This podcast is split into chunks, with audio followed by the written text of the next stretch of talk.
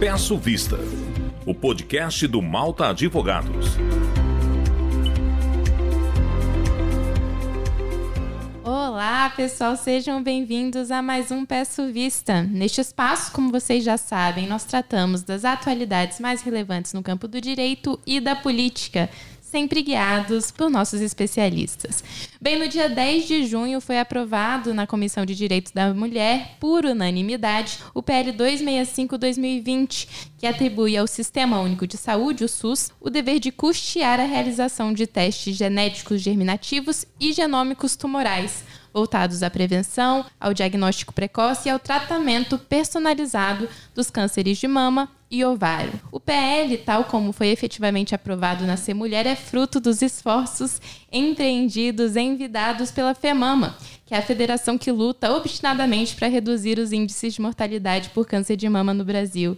E esse PL também contou com parceria aqui do escritório Malta Advogados. É uma pauta para a qual aí eu já faço registro. Nós temos muita alegria, muita felicidade e honra de contribuir. Então, para discutir mais sobre o projeto hoje, para que aqui nossos ouvintes entendam qual é a dimensão, a importância desse projeto de lei, eu conto com a presença do Gabriel, coordenador de projetos e relações institucionais da FEMAMA. Gabriel, que já participou aqui do nosso podcast no ano passado, a época do Outubro Rosa, e hoje eu tenho a felicidade de recebê-lo novamente. Seja muito bem-vindo, Gabriel. Muito obrigado, Nathalie, Tarlen, todo o pessoal da, da Malta Advogados. É um prazer estar aqui novamente e poder falar sobre esse tema que é muito importante para as pacientes né, de câncer de mama e ovário no Brasil. Maravilha. É, então já faço também a, a, a, nossa convocação, a intimação e a apresentação do Tarlen, que também participa hoje da nossa conversa e que tem atuado junto com toda a nossa equipe de relações governamentais é, para aprovação desse projeto de lei. Tarlen, muito bem-vindo mais uma vez. Muito obrigado,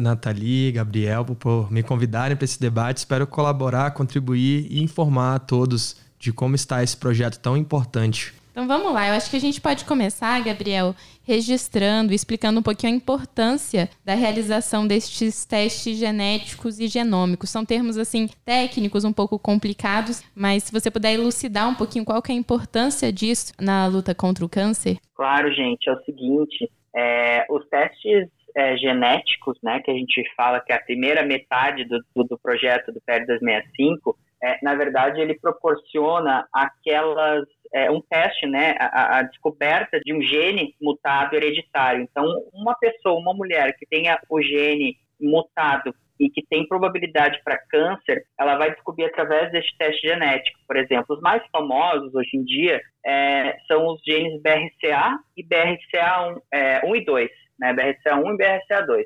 Então, é, é, ao descobrir este, esse gene mutado, né, é, é, a mulher tem algumas é, tem informação suficiente para tomar algumas decisões, né? Como por exemplo, existe a probabilidade então que ela venha desenvolver, né? 80%, 90%, depende do número que o teste vai dar, mas a probabilidade de desenvolver câncer de mama e câncer de ovário. Então, ela pode tomar algumas decisões, né? Como, por exemplo, a retirada preventiva das mamas, né? Ou a retirada dos ovários. Então, para que o câncer ele não se desenvolva, né? Então, é, é, é uma informação muito relevante para paciente, né, que tem esse gene, que tem esse gene que carrega na família, que pode ter essa informação para tomar alguma atitude preventiva. Ela pode, inclusive, até tomar o que se chama de quimioprevenção, né, é uma quimioterapia preventiva, né, para que a doença não se desenvolva. Então essa é a primeira etapa, né. Hoje o SUS não tem esse esse, esse teste genético, né, para esse tipo de paciente. E, e o, o sistema privado, né, a saúde suplementar, ele já, ele já tem esse acesso, mas ele é super restrito e mesmo assim bem difícil de conseguir, mesmo que haja, tem uma série de critérios, eles dificultam bastante, né? Uh, então essa é a primeira parte do, do, do nosso PL. A segunda parte é, são os testes genômicos tumorais. Ele não é feito diretamente na pessoa, por exemplo, através de um exame de sangue, é, ele, ele, é feito direto de uma biópsia feito é, diretamente no tumor. Então, é uma paciente que já tem a doença, né? Já está diagnosticada com a doença do câncer de mama, câncer de ovário, seja qual câncer for, e ela pode, é, a partir de, de, desse painel, desse painel tumoral, né, painel genético de tumores, ela pode ter resultados, informações que possam beneficiar o tratamento dela, né, podem é, personalizar o tratamento dessa mulher. Então, por exemplo, ela pode descobrir através desse teste que ela tem uma indicação para uma, é, uma mutação específica de um gene é, no tumor e que ela precisa usar uma medicação específica. E caso ela não tivesse esse, essa, esse teste, né, ela não descobriria. Então, é, é uma, é, é uma, é, ela pode usar uma droga específica que tem no mercado e simplesmente ela jamais teria como saber, né? E daí sim, essa, essa droga específica é uma terapia-alvo, que a gente chama. Atua diretamente nas células é, de câncer, né? E deixa as células saudáveis, uma quimioterapia oral, inclusive, né? Deixa as células saudáveis uh, tem que mate as células saudáveis, vão direto naquela célula que está tá danificada, né, que está cancerosa. Uh, entre outros, né, existe uma série de, de, de cânceres é, que podem ser, é, de, de, tipos de câncer que podem ser beneficiados com esse, com esse teste tumoral. Existe também um outro que faz uma bateria de, de, de testes que ele descobre que a, que a pessoa, a, a, paciente em estágio inicial de câncer, ela, ela não se beneficiaria com uma quimioterapia. Ou seja, ela pode pular direto para a cirurgia, sem ter que passar pelos, pelos efeitos de uma quimioterapia que ela não ia se beneficiar. Enfim, é uma, é uma série de benefícios que, que, que, os testes genéticos e genômicos tumorais eles, eles dão para o paciente que está em tratamento e que ainda sequer desenvolveu câncer. Então, ele atua no diagnóstico precoce e também no, no tratamento adequado. Maravilha. E esses testes, em alguma medida, já estão disponíveis na rede privada, né, Gabriel? E aí, o intento, a ideia do projeto é que isso também seja franqueado, custeado pelo SUS, para que mais pessoas tenham acesso a um tratamento efetivo, não é isso? Exatamente. Esse é o nosso objetivo, né? Que tenha.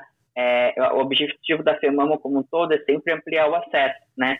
seja o diagnóstico precoce do câncer ou o tratamento ágil e adequado. E a gente acredita que esses testes não são só o futuro né, do, do tratamento do diagnóstico do câncer, mas também o presente. Né? A quantidade de mulheres que é, não precisariam passar por, pelo câncer fazendo teste, ou então não precisariam passar por uma quimioterapia que sequer ia dar resultado, o resultado desejado, né? É, é, é, é, uma, é, uma, é um divisor de águas no tratamento do câncer, no cuidado do câncer. E é justamente sob essa perspectiva de personalização do tratamento, sobretudo, que a gente incorpora também a esse projeto a ideia de um custo-benefício muito significativo. Porque à primeira vista pode se pensar que ah, se o SUS vai custear isso, os gastos públicos vão ser muito elevados, é, isso vale a pena? Primeiro que quando se fala de saúde, saúde é, primeir, é direito básico e é prioridade. E segundo que na realidade estudos vêm mostrando, não é isso, Gabriel, que há um custo-benefício em razão da, do custeio desses testes e da realização destes testes em todo o processo de tratamento do câncer, não é isso? É isso aí, porque pensa, uma mulher que, que não que não é, que, que a gente descobre que ela não vai é, que ela pode a qualquer momento é, ter câncer, né? E, e, e, enfim, por exemplo, ela depende exclusivamente do SUS, né, como principal é, é, fonte de, de saúde, de tratamento, de diagnóstico. É, ao saber disso, né, é um pequeno investimento, um teste muito barato que vai prevenir essa pessoa, o governo, né, e, e, tudo mais, de ter essa, esse gasto no futuro, né, de tratamentos custosos, é, de procedimentos e cirurgias completamente desnecessárias. Então, realmente é, um, é, um, é, é uma economia para os cofres públicos, né? Exatamente, e é algo que já vem sendo aplicado em outros países, né? Sim, vários países europeus já têm esse acesso, né? E, e vários estudos internacionais é, também garantem que eles funcionam, né? E, e de fato é, são custo-efetivos. Então a gente tem muitos exemplos, bons exemplos de que funcionam. Bacana. E assim, eu acho que cabe ainda que, que de passagem a gente fazer um panorama de como que surgiu a ideia, é, a provocação, a faísca para que a FEMAMA se engajasse em provocar o parlamento a aprovar essa lei, o histórico. Como que aconteceu? Bom, a nossa presidente voluntária, a doutora Mara Calesse, ela há muitos anos né, é, é, vai, viaja internacionalmente e, e, descobre né, todas as coisas que estão acontecendo nos outros países e quer trazer para cá, né? Então, em vários desses do, do que do que está on, né, vamos dizer assim, no mundo, é, lá na Europa, na Itália, isso já é uma realidade. Enfim, existem diversos locais do Reino Unido também uh, e, e, são boas práticas, né? É, é, o futuro. mas não precisa ser o futuro, ele precisa ser o presente também. Então, é, há muito tempo a gente quer, a gente fala no, no mundo do câncer em personalização de tratamento, em personalização, né? Porque cada caso é um caso. O câncer de mama, o câncer de ovário, ele, ele não é uma doença só, ele tem tipos, ele tem subtipos, e cada paciente tem uma história, né? cada paciente tem, tem uma possibilidade é, e não pode ser tratada de forma diferente. Então, a personalização do tratamento vem exatamente nesse sentido, né? A medicina de precisão. A gente quer que cada paciente seja tratada da, da forma com que merece, da, com respeito, e isso perpassa por, por elementos como esse, né?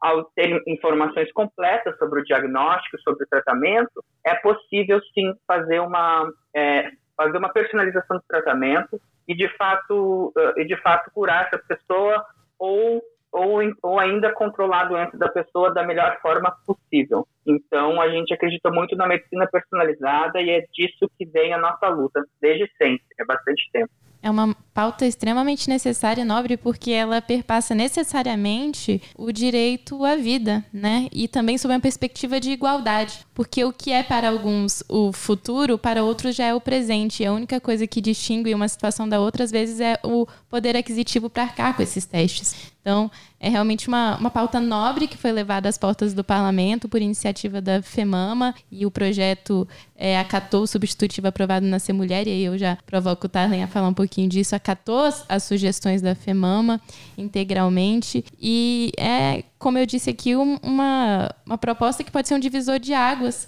não só para salvar a vida dessas mulheres e também, eventualmente, da, do pequeno percentual de homens que é cometido pelo câncer de mama, mas também para revolucionar o, o, como a saúde é entendida no Brasil, porque hoje ela é só para poucos, né?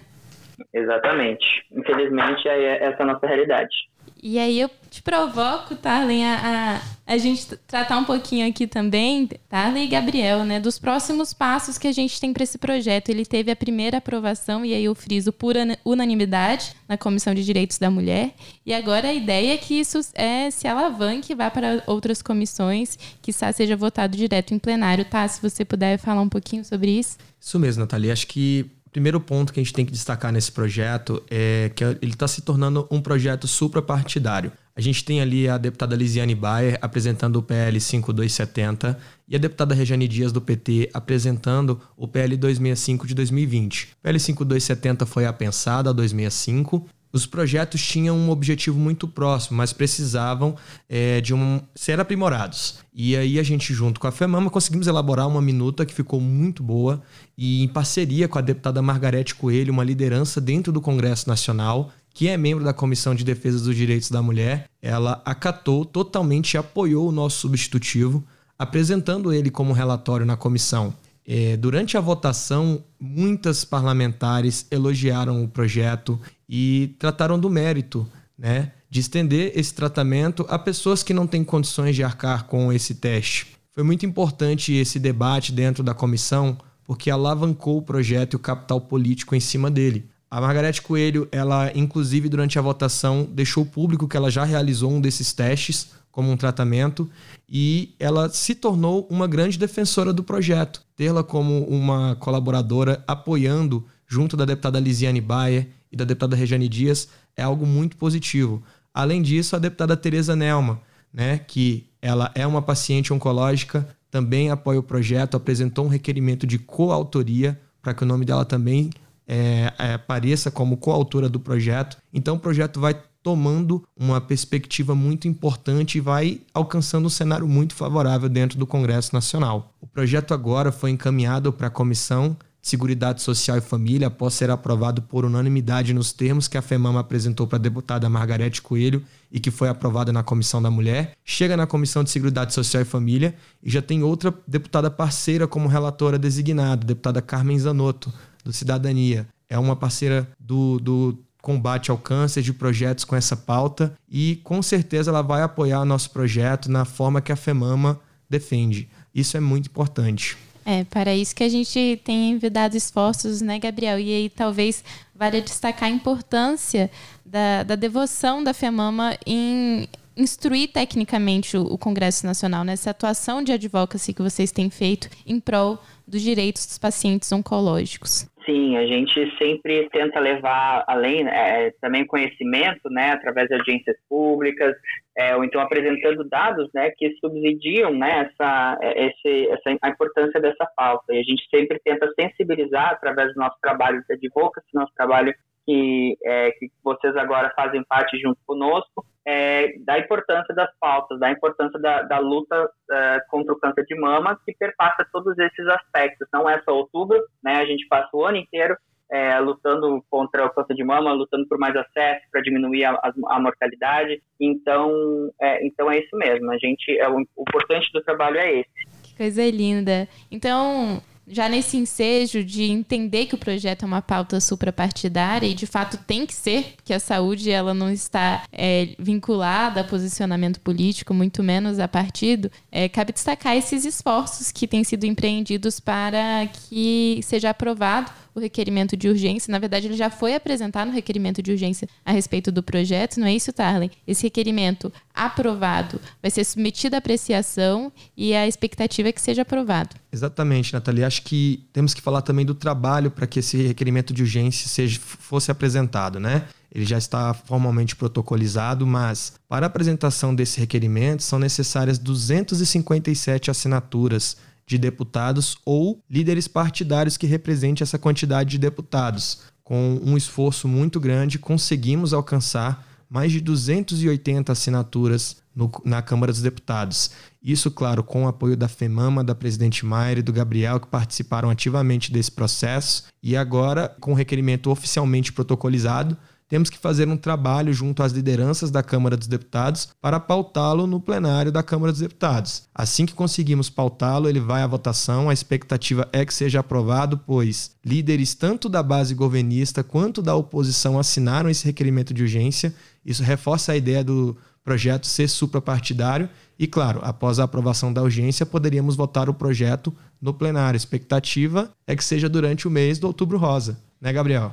Sim, o mês de Outubro Rosa ele carrega, né, por si só toda essa toda essa luta, né, pelo pelo enfrentamento do câncer de mama. E é muito importante que a gente consiga, né, essa essa essa conquista, né, porque todos os holofotes estarão é, virados para a FEMAMA, virados para a causa, então vai ser muito importante essa essa essa vitória na Câmara dos Deputados é, no mês de outubro. E, e, os esforços que a gente vem despendendo tanto com a Malta quanto é, quanto a doutora Mayra, nossa presidente, toda a nossa equipe na FEMAMA, é, é, tem sido é, sensacional, né, extraordinário para que tudo possa acontecer dentro do, é, dentro do prazo, dentro da meta que a gente estabeleceu e que, enfim, que a gente consiga mesmo é, essa vitória no, ainda dentro de 2021.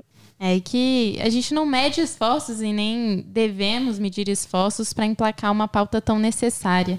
Então é muito bonito ver uma rede coordenada de, de agentes, de entidades envolvidas em prol de uma pauta tão necessária e como o parlamento vem se sensibilizando em relação a isso. Então, acho que o prognóstico é super positivo e faremos de tudo para alçar essa proposta o mais rápido possível, a fim de que seja aprovada. Eu agradeço demais a presença hoje aqui do Gabriel mais uma vez. É sempre um prazer tê-lo aqui. E é, é, eu faço aqui o registro, é uma maravilha essa atuação que a gente tem junto à FEMAMA. Aqui para o escritório, como eu disse, é uma honra e uma felicidade trabalhar junto à entidade e também junto a você, Gabriel, mais uma vez, pela disponibilidade, pelo carinho por tudo. Agradeço muito. O, o, prazer é todo, todo meu de estar aqui hoje representando a, a, a FEMAMA, né, a minha instituição, a instituição em que que luta né, todos os dias e que enfrenta é, dentro aí do mundo político bastante, às vezes, resistência, mas que tem encontrado, é, é, graças ao trabalho de vocês, do, do Tarlen, né, da Nathalie, de todo mundo aí da,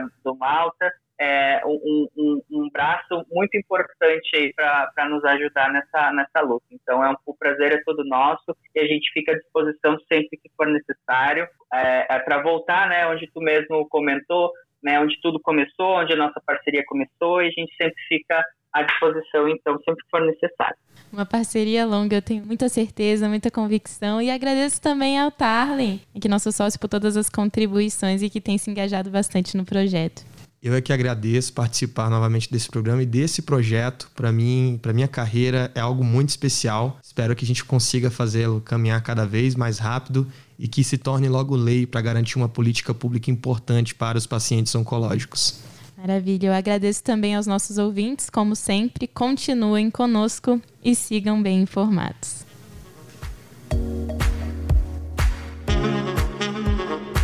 Você ouviu Peço Vista, Peço Vista, o podcast do Malta Advogados. Siga nossas redes sociais e confira esse e outros episódios no site maltaadvogados.com.